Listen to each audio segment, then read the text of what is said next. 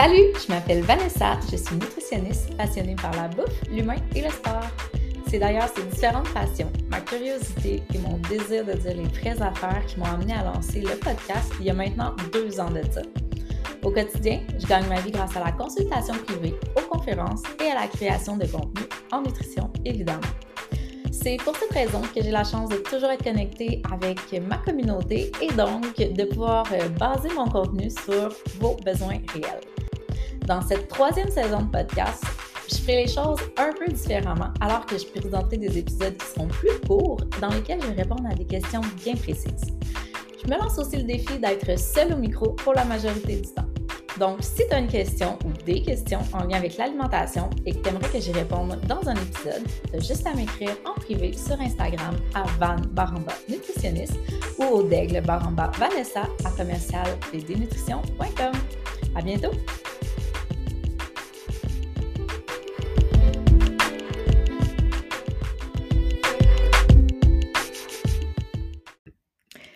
Salut, j'espère que tu vas bien. Avant de te laisser à l'épisode du jour, je te laisse savoir que Eve Gilbert et moi, on vient tout juste de réouvrir les inscriptions pour le programme Simplement énergisant. Donc, euh, après le grand succès de l'édition qu'on a lancée au mois de janvier, on s'est dit que ça pourrait être le fun de le rendre disponible en Evergreen. Donc, euh, c'est le cas. Tu as maintenant accès si tu souhaites. Je vais mettre le lien en euh, description, dans la description de l'épisode. En fait, c'est quoi le programme Simplement énergisant? C'est un programme de quatre semaines qui a été bâti pour optimiser tes habitudes de vie, mais dans la simplicité. En fait, on pense sincèrement que d'améliorer ses habitudes de vie, ça n'a pas nécessairement besoin d'être une tâche supplémentaire à l'horaire ou euh, d'augmenter ta charge mentale parce que des fois, c'est un peu l'actualité à laquelle on se heurte. on veut faire mieux, mais en même temps, on est déjà brûlé, puis on n'a pas l'espace mental pour s'ajouter cette tâche-là de prendre soin de soi. Mais en fait, prendre soin de soi, ça ne devrait pas être une tâche. Je pense que ça dépend de quelle manière on le fait. Donc, le programme est conçu pour te rendre ça le plus simple possible. Euh, dans ce dernier, tu as accès à quatre séances coaching en nutrition de 30 euh, à 40 minutes chacune, évidemment, réalisées par moi-même, dans lesquelles je te donne des astuces vraiment pratico-pratiques pour t'aider au quotidien à t'y retrouver au niveau de la, nutrition, à faire des choix qui sont euh, plus optimaux pour toi, mais également, justement, à rendre le tout le plus simple possible. je fournis également cinq recettes par semaine qui sont saines, simples et approuvées par moi-même, mais aussi par les participants de la première cohorte qui ont beaucoup aimé. Euh, il y a huit séances de yoga énergisantes qui sont données par Eve Gilbert, puis on vous fournit également des outils PDF pour euh, vous aider à intégrer la théorie euh, qu'on va avoir vue en nutrition, donc pour intégrer plus de légumes, de protéines végétales, modifier vos déjeuners, les collations, etc. Et on ajoute à ça des séances de pleine conscience de pleine conscience qui sont évidemment à réaliser si le cœur vous en dit. Donc, si jamais euh, tu souhaites avoir plus de détails sur le programme Simplement énergisant, je vais laisser euh, l'information, le lien en fait, dans le descriptif de l'épisode. Allô, encore moi. ben oui, j'ai tout juste terminé euh, d'enregistrer la petite pub que vous avez eue à, l'introduction. Donc, euh, je reprends, je te redis salut, j'espère que tu vas bien. Donc, euh, aujourd'hui, c'est une semaine, Caroline, pas mal pluvieuse. là, je suis en train de t'avouer que je n'ai pas beaucoup d'avance dans mes épisodes de podcast et que je les, je les tourne, ouais, pas mal à la dernière minute. Mais bref, c'est correct, c'est correct. C'est moi qui se mets la pression de sortir mon contenu à la dernière minutes, mais une fois que c'est tourné, euh, c'est assez rapide à mettre en ligne. Donc, euh, aujourd'hui, je te fais un épisode un petit peu différent euh, des derniers. En fait, j'avais besoin d'un petit peu de légèreté là, dans le contenu. il y a beaucoup d'épisodes de cette saison-ci qui me demandent beaucoup de recherche. D'ailleurs, je pense que je le mentionne souvent là, en début d'épisode. Donc, j'ai décidé d'y aller avec quelque chose de plus léger pour moi, mais de tout aussi intéressant, je pense, pour, pour vous autres on va y aller de, des questions et mythes que je reçois le plus souvent en, nutrition. Donc, je m'en suis noté quelques-uns, des, choses que j'entends tout le temps, tout le temps, que mes clients me demandent vraiment souvent, euh, que je pense que c'est des sujets qui peuvent être intéressants pour vous. Donc, euh, j'ai euh, presque une dizaine de sujets que je vais aborder avec vous en rafale, puis je vous partage mon opinion. c'est sûr qu'en nutrition, comme vous le savez, il y a les faits, puis il y a l'opinion. Dépendamment de la manière, de notre point de vue, puis ça, je le dis souvent, oui, il y a la science puis tout, mais par rapport à nos valeurs, la, notre personnalité, nos croyances, puis tout. Il y a aussi notre regard sur les faits, la manière dont on, on les perçoit, on les analyse. Donc, ce que je vous dis, ce que je vous partage, c'est, euh, oui, basé sur les faits, mais teinté de mon opinion à moi. Donc, euh, ce que je veux dire dans le fond, c'est qu'il y a mille et une manières de penser en nutrition, puis que moi, je vous dis ce que moi, j'en pense, mais vous pourriez avoir la même discussion avec une autre nutritionniste euh, ou un autre professionnel de la santé, puis le discours serait différent. Donc, toujours avoir un regard critique sur ce que vous entendez, même si c'est moi qui le dis, ça se peut que vous soyez pas du même avis que moi, puis c'est bien correct comme ça. Donc, on commence avec la, la première, le premier mythe, en fait, je ne mange pas assez de protéines. Est-ce qu'on mange suffisamment de protéines? Est-ce qu'on devrait manger plus de protéines? Ça, c'est une question que je reçois vraiment souvent. Donc, euh, on a tellement entendu parler des protéines au courant des, dix dernières années, je pense. les protéines, euh, évidemment, mais ben, dans le fond, ce qu'il faut savoir, c'est que les besoins de notre corps en protéines sont vraiment faciles à combler. Pour combler nos besoins en protéines, on a besoin de 0,8 g par kilogramme de poids corporel. Donc, avec ça, en fait, euh, euh, nos muscles vont avoir les protéines dont ils ont besoin. Il ne va pas avoir de dégradation musculaire pour aller euh, produire des acides aminés. Les cheveux sont corrects parce que, dans le fond, les protéines, c'est une molécule de synthèse. tout notre corps est fait de protéines. Cela dit, le fait que ce soit suffisant pour les besoins de notre corps, selon moi, ça ne veut pas dire que c'est optimal. Donc, ce qu'on se rend compte avec le temps, c'est que oui, dépendamment de ta dépense énergétique, de si tu fais euh, de l'activité physique, du sport à haut niveau, peu importe, tes besoins en protéines peuvent être différents, mais euh, il y a aussi l'effet rassasiant de la protéine qui est intéressant. Donc, euh, on ne se le cachera pas, on vit dans un monde où l'alimentation est omniprésente avec euh, les aliments ultra transformés. J'en parlais dans le dernier épisode, mais tu sais, c'est facile de manger au-delà de nos besoins. Euh, donc, si on veut éviter la prise de poids, en fait, le fait d'avoir un petit peu plus de protéines dans l'alimentation, ça fait en sorte qu'on est un petit peu plus rassasié et donc ça nous permet d'éviter d'ingérer un trop grand nombre de calories. Donc, c'est un peu, je pense, ce qui fait en sorte que les protéines sont autant mis de l'avant euh, en 2023 ou depuis plusieurs années. Euh, puis, tu sais, cela dit, même y a 0,8 g par kilogramme de poids corporel, nos besoins sont comblés, puis que là, moi, je vous dis, ben, dans le fond, ça peut être pertinent qu'il y en ait un peu plus. ben, tu sais, mettons, là, même le un peu plus. Là. Souvent, je vais aller calculer, mettons, du 1,5 g par kilogramme de poids corporel. Puis la réalité étant que c'est encore facile à combler si tu t'assures que tu as une source de protéines au repas. Puis t'assurer que tu as une source de protéines au repas, ben c'est comme ben ton déjeuner dans le fond, est-ce que c'est presque juste des glucides ou tu t'assures qu'il y a une bonne source de protéines, sais. Les repas, les repas là, j'en viens à comme le classique de l'assiette santé là, tu sais si, mettons, puis peu importe ce que tu manges, là, tu sais, l'assiette santé, pour ceux qui ne l'ont peut-être pas en tête, c'est dans le fond que la majorité des assiettes devraient être constituées de une demi-part de légumes, un quart de féculents, puis un quart de protéines. Fait que le quart de ton assiette devrait être constitué de protéines, ce qui est pas tant que ça, là, tu n'as pas besoin de la méga portion de viande.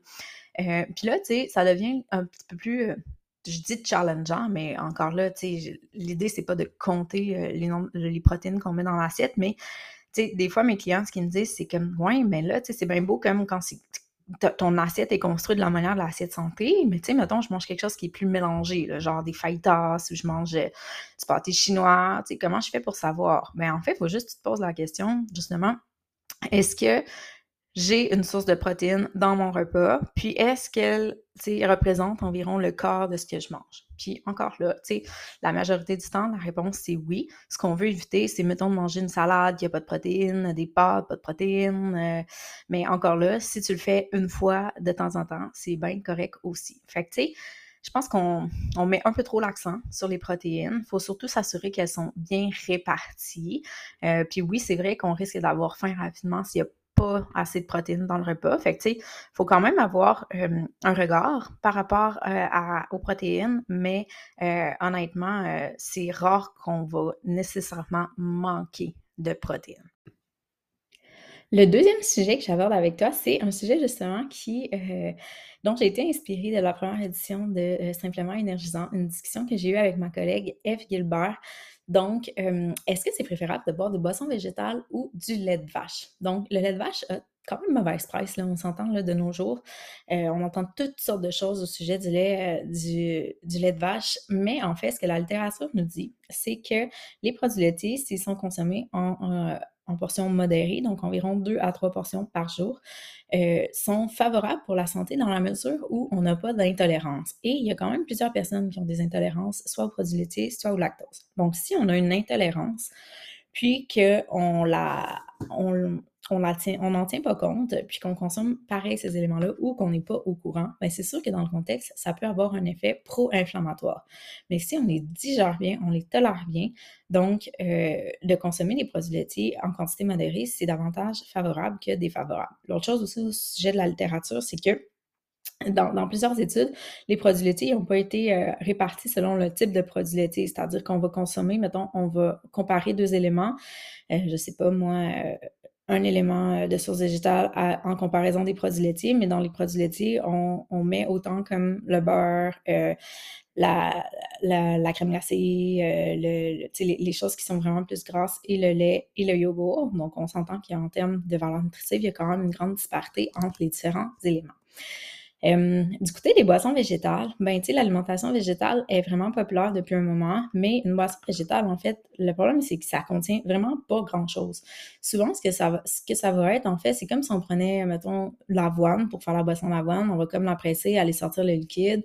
Même chose pour les amandes, mais en fait, c'est il ressort pas tant grand-chose de ça, dans le sens que les propriétés nutritives, il y a une grande part qui est, qui qui, est resté dans euh, l'aliment tel quel, qui n'est pas consommé dans la boisson. C'est pas comme si on prenait l'avoine puis on, on la broyait. C'est vraiment comme extrait pressé.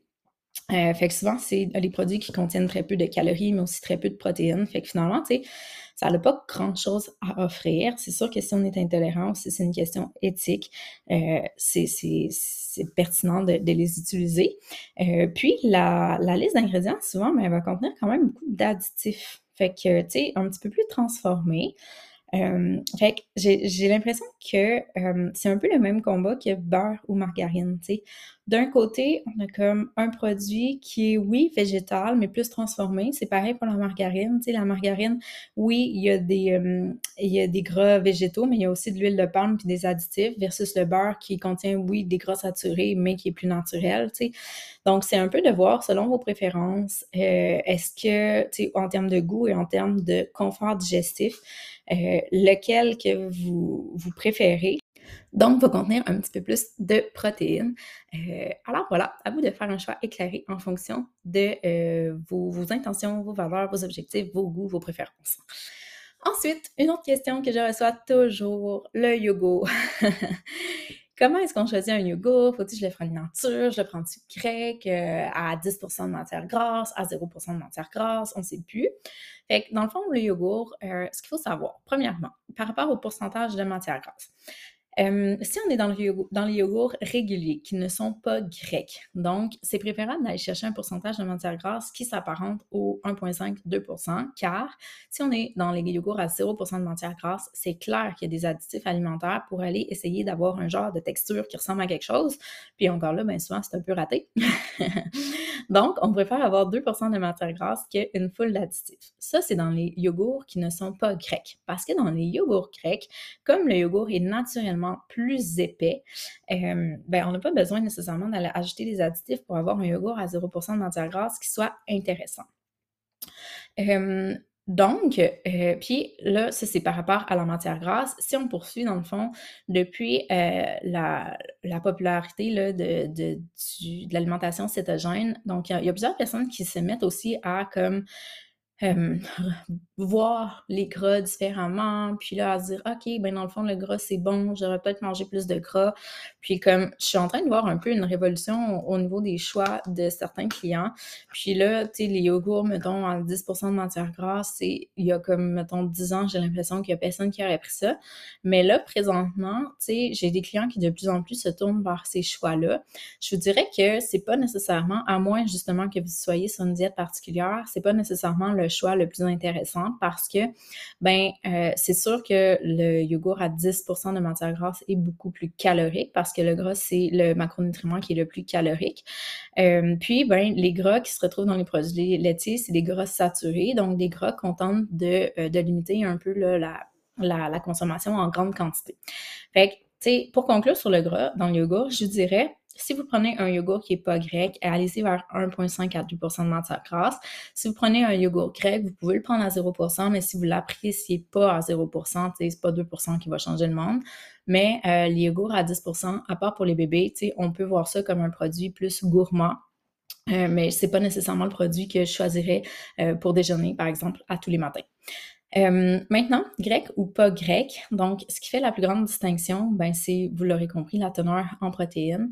Euh, donc, c'est sûr en fait que, tu sais, c'est bien correct de manger un yogourt qui est pas grec. C'est juste que des fois, le yogourt, ça dépend en fait le rôle qu'on lui attribue. Si on mange, par exemple, un yogourt pour dessert, pour terminer le repas avec une petite bouchée sucrée, euh, on vient de manger notre repas, on n'a pas nécessairement besoin d'avoir des protéines. Fait que, de prendre un yogourt qui est pas grec, c'est tout à fait correct.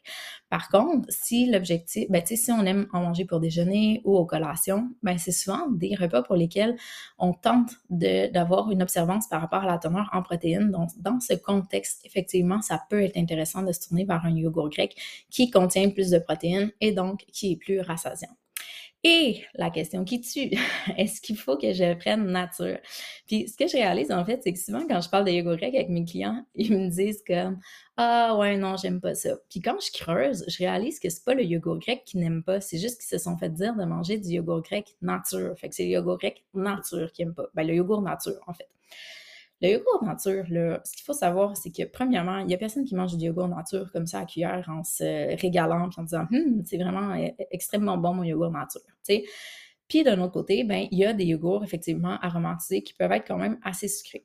Fait moi, souvent, ce que je suggère, puis je pense que c'est ma vision du sucre en général, c'est qu'on devrait diminuer notre tolérance au sucre, puis essayer de déterminer à quel niveau de sucre euh, moi je trouve que c'est bon. À quel est-ce que je peux diminuer la teneur en sucre euh, à un niveau où je trouve ça encore bon, mais qui est quand même un petit peu moins sucré que ce que j'avais l'habitude de manger, dans la mesure où on avait l'habitude de manger un petit peu trop sucré?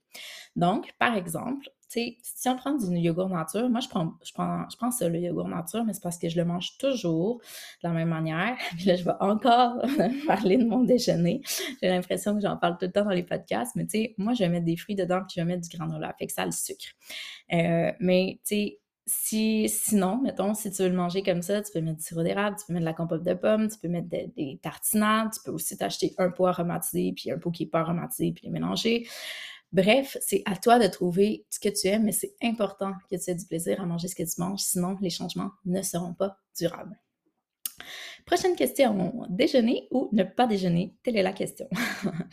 bon, ça aussi, j'en entends souvent parler, puis je n'irai pas dans les détails sur cette question-là parce que euh, je vous prévois une mise à jour sur le jeûne intermittent dans les prochains épisodes. J'en ai parlé là, en début, début, début d'épisode dans la saison 1. Puis c'était dans un épisode euh, dans lequel je parlais de plein d'autres choses au travers. Fait que je pense vraiment qu'il y a une mise à jour et de mise parce que j'en entends encore beaucoup parler. Mais pour le moment, ce que j'ai à vous dire par rapport à est-ce qu'il faut déjeuner ou pas, c'est qu'on n'est vraiment plus dans euh, l'époque où on disait que le déjeuner, c'est le repas le plus important de la journée, puis qu'il faut que tu arrêtes de, sauter le déjeuner parce que sinon, tu n'auras pas d'énergie, tu sais je pense que l'important, c'est d'observer comment tu te sens si tu manges ou si tu manges pas. Tu sais, il y a des personnes qui se lèvent le matin et n'ont pas faim, là. Ben, arrête de te forcer à manger, tu mangeras quand la faim, elle sera présente, tu sais. Par contre, si tu ne déjeunes pas, puis que là, au moment où tu te mets à manger, ben là, tout le reste de la journée, tu es affamé, puis tu manges, euh, puis le soir, tu grignotes, euh, tu grignotes full devant la télé, ben, peut-être que là, tu serais mieux d'essayer de déjeuner. Parce qu'aussi, il y a des personnes qui n'ont pas faim le matin, tout simplement parce qu'ils mangent trop en soirée. Donc, peut-être que si tu essaies de déjeuner, ben là, tu vas être en mesure de ramener une part des apports alimentaires plutôt dans la journée, puis entre toi et moi, ben, c'est plus facile de faire des choix alimentaires qui sont sains le matin au déjeuner que le soir devant la télé. fait que, bref, c'est d'écouter ton corps, de voir comment tu te sens si tu déjeunes, si tu déjeunes pas. Puis, euh, de, puis il y a peut-être des matins, justement, où tu vas avoir faim pour déjeuner, puis des matins où tu n'auras pas faim pour déjeuner. Puis, c'est tout à fait correct de le faire. Fait que euh, je vous avais dit que j'allais assez rondement sur ce point-là parce que je vais faire une mise à jour sur le jeûne intermittent. Donc, euh, c'est ce que je vais vous donner pour le moment comme information, mais on s'en reparle assurément. autre sujet, justement, que j'ai légèrement abordé dans le point précédent. Donc, manger en soirée, est-ce que c'est bon ou pas? manger en soirée, c'est pas nécessairement mauvais. Donc, c'est faux là, de penser que si on mange le soir après 8 heures, on va prendre du poids parce que c'est de l'énergie qu'on dépensera pas ou que, que, que, ça va nuire au métabolisme ou je sais pas trop quoi.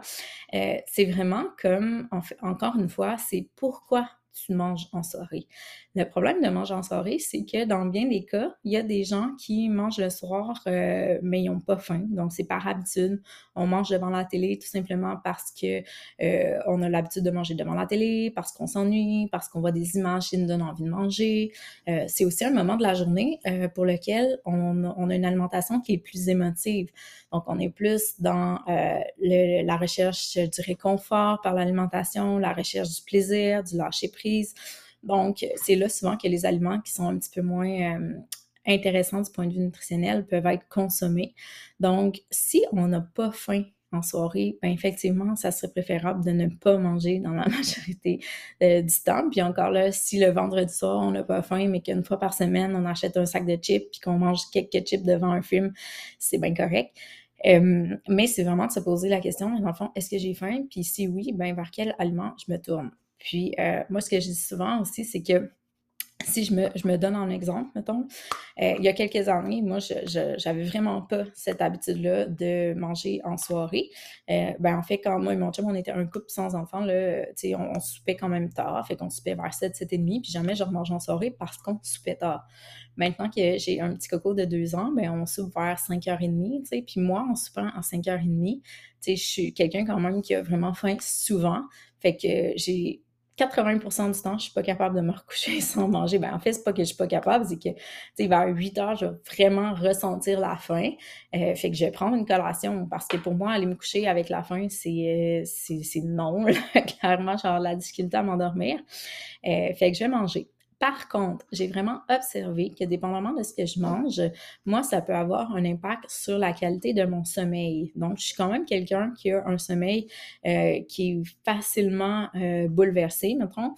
Euh, puis, si je mange des trucs qui sont plus à tendance sucrée, puis là, quand je dis sucré, c'est pas nécessairement euh, des jujubes ou euh, du chocolat, des biscuits, C'est, mettons, si je vais manger un fruit ou si je vais manger, mettons que je mange des céréales, par exemple, ben là, je sens que des fois, mon sommeil en fin de nuit peut être un petit peu plus agité. Fait que j'essaye de, de porter attention justement, OK, si je mange telle affaire, est-ce que j'ai la misère à endormir, est-ce que je dors bien, puis tout.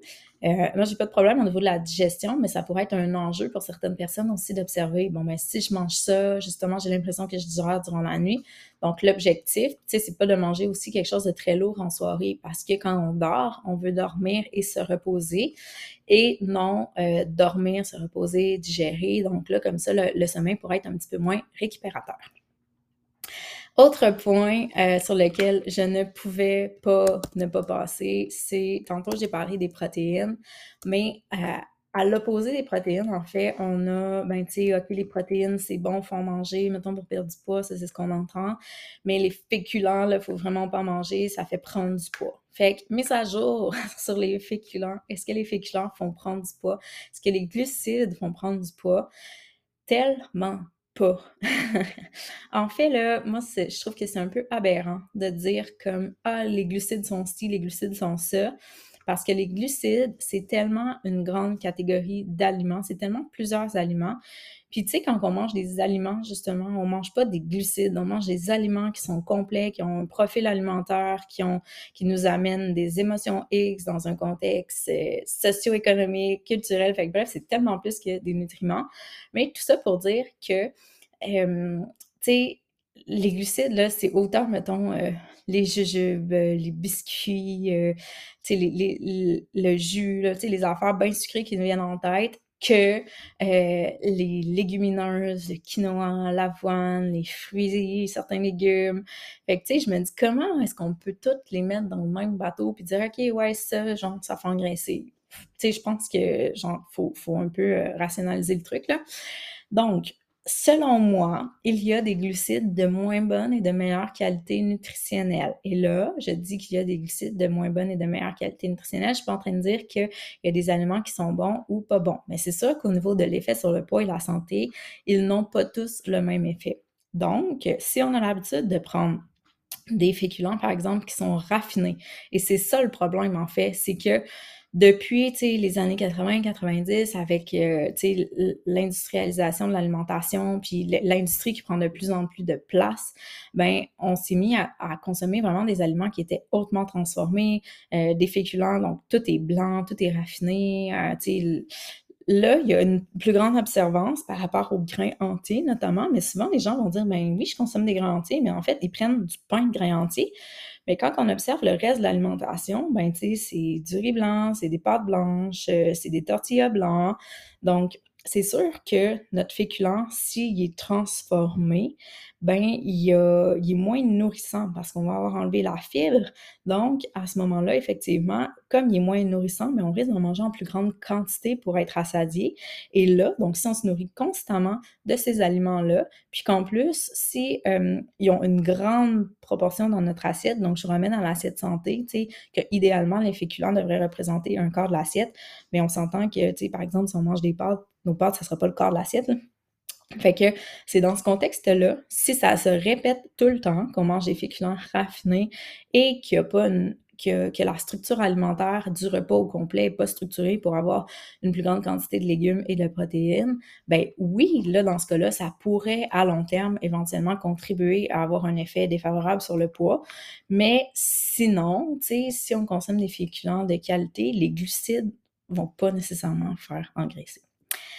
Voilà pour ça. Je, je, termine ce, point-là en me disant, hmm, il me semble que j'ai des collègues qui me diraient, ah, ça n'a pas de bon sens de parler de ça.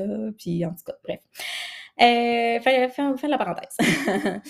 euh, L'autre sujet, fait que là, je me reprendre avec euh, ce, ce sujet-là. La perte de poids, c'est mathématique. C'est la, la, différence entre l'apport et la dépense. On entend encore ça aujourd'hui, puis ça, ça me fait capoter. Euh, parce que non, c'est pas vrai que la perte de poids, c'est mathématique. Euh, vraiment, vraiment, vraiment, vraiment pas.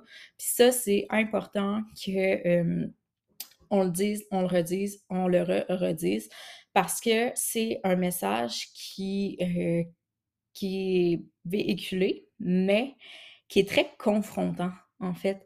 J'ai l'impression qu'on a beau le dire, puis il y a certaines personnes qui se disent ben non, ça se peut pas, tu sais, parce que ça fait des années qu'on dit le contraire. Ça fait des années qu'on dit que c'est ça, que c'est mathématique. Mais si c'était si mathématique, là, ben je pense pas qu'on aurait les problèmes euh, de, surpoids dans la population qu'on a actuellement, tu sais. Parce que c'est pas vrai que les gens qui sont en surpoids, qui sont gros, ils ont euh, un manque de volonté ou quoi que ce soit. Même d'ailleurs, j'ai des clients qui ont une volonté de béton que moi, je n'aurais jamais en lien avec l'alimentation. Euh, c'est juste qu'il y a beaucoup d'autres euh, facteurs qui rentrent dans l'équation, notamment, et le plus important que je répète tout le temps, c'est l'historique de diète. Donc, plus que tu as fait des diètes dans ta vie, plus que tu as tenté de faire descendre ton poids, puis que tu n'auras pris, puis que tu n'auras perdu, puis que tu n'auras pris, puis que tu n'auras perdu, plus que ton potentiel de perte de poids devient faible. Et là, souvent, tu te ramasses avec quelqu'un qui mange déjà très peu, souvent quand même bien, et qui ne réussit pas à perdre du poids, même s'il bouge, justement. Fait que l'apport et la dépense, si on calculerait juste ça, ben cette personne-là ne devrait pas être en surpoids, mais il y a l'historique de diète, il y a euh, la médication, la santé psychologique, il y a la génétique, euh, il y a euh, l'offre alimentaire, l'environnement, il y a les hormones. Donc, il y a tellement de choses qui rentrent dans l'équation euh, que malheureusement, c'est pas si simple que ça. Puis, c'est effectivement possible. Et je le répète, ça aussi, qu'il y a des. Les personnes grosses sont pas toutes grosses parce qu'ils mangent la scrap. Là. Il y a plein de personnes grosses qui mangent bien, qui bougent, puis qui sont grosses pareil.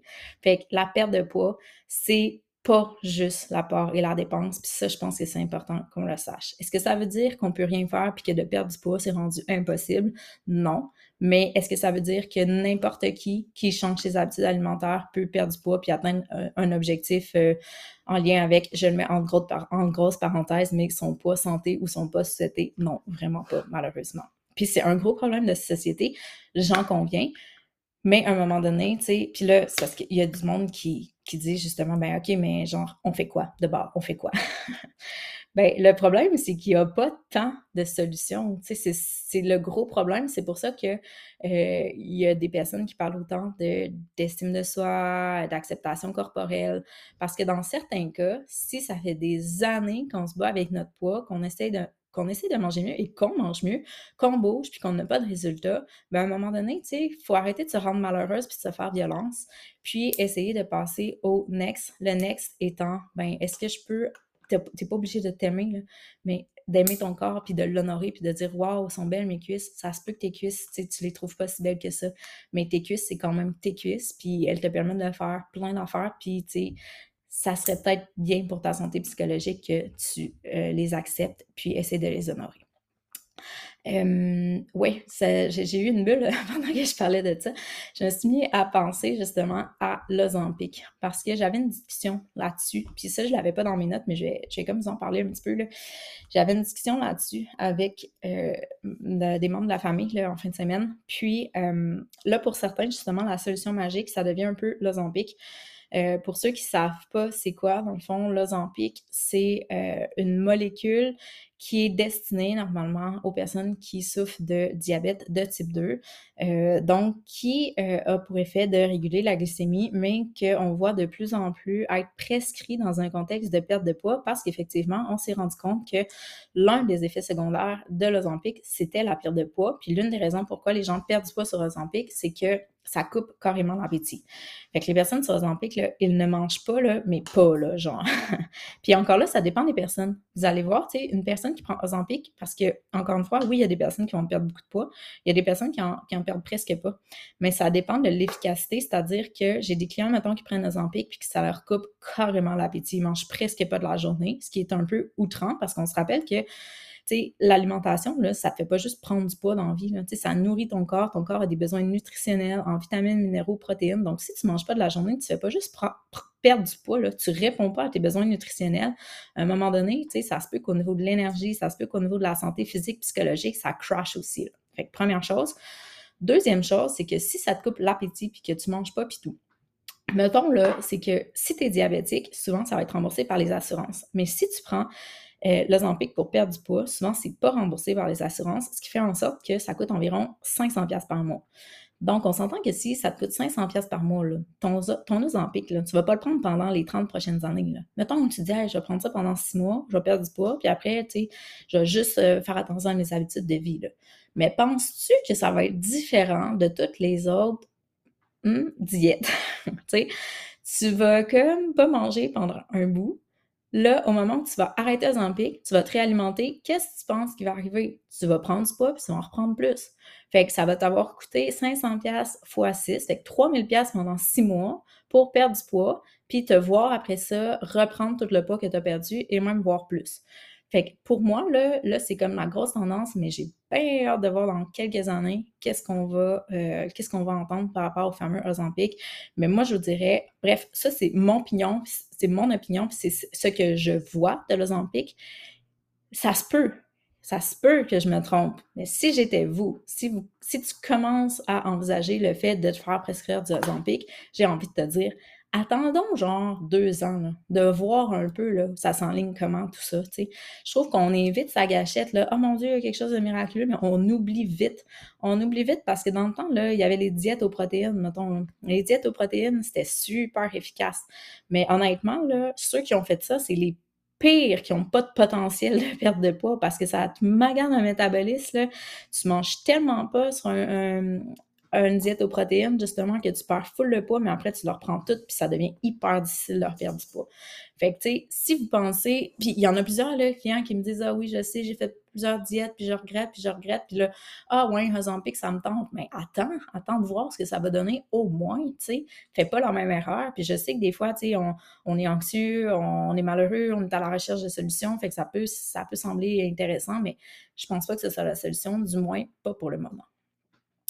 Le dernier sur lequel je termine, en fait, euh, j'en ai parlé dans l'épisode précédent. Euh, non, il y a deux épisodes, mais si vous ne l'avez pas écouté, j'en parle rapidement. Dans le fond, l'autre chose qu'on entend souvent, c'est que le sucre est addictif. Donc, est-ce que le sucre est addictif ou non?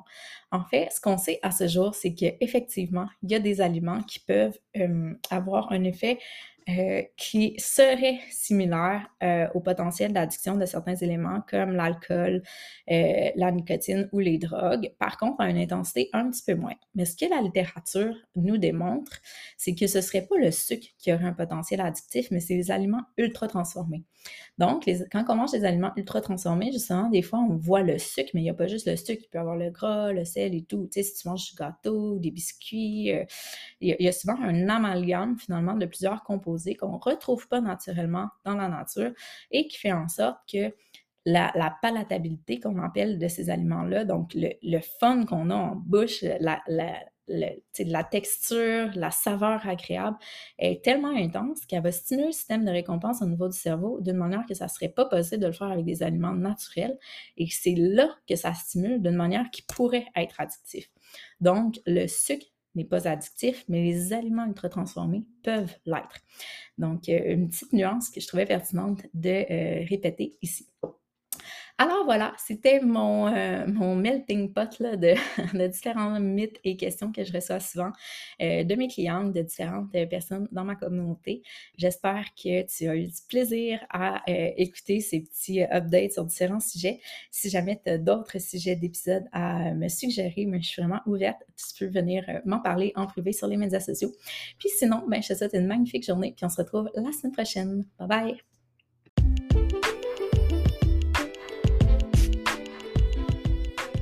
Je sais à quel point le temps est précieux de nos jours, donc si tu t'es rendu jusqu'ici, j'en suis fortement honorée.